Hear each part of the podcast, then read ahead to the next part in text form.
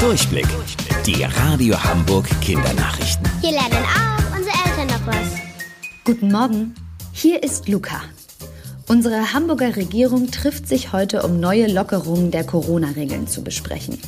In einigen Bundesländern dürfen bereits Restaurants öffnen. Ob das bald auch in Hamburg wieder erlaubt sein wird, will unser Senat heute entscheiden. Auch Kitas und weitere Schulen könnten schrittweise aufmachen.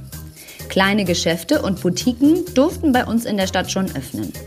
Jetzt soll besprochen werden, ob auch große Läden mit einer Fläche von über 800 Quadratmetern ihren Verkauf starten. Sollten Restaurants, Kitas, weitere Schulen und große Läden wieder öffnen, will die Regierung aber beobachten, ob sich dadurch wieder mehr Menschen mit dem Coronavirus anstecken. Wenn ja, dann können diese Lockerungen auch wieder rückgängig gemacht werden. Wenn ihr mal einen Spaziergang zur Alster macht, entdeckt ihr da gerade viele Gänsefamilien. Meistens zwei große Eltern und ganz viele kleine Küken. Ist euch mal aufgefallen, dass Gänse immer in einer Reihe schwimmen? Die Gänsemama schwimmt vorweg, dann kommen die Küken und am Ende der Gänsepapa. Das dient ganz einfach zum Schutz der Kleinen. Während die Mama den Ton angibt und zum Beispiel zeigt, wo es etwas Leckeres zu fressen gibt, bleibt der Gänsepapa hinten und sorgt für die Sicherheit der Familie.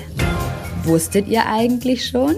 Angeberwissen. Honig kann nicht verderben. Bis später um 11.30 Uhr. Eure Luca.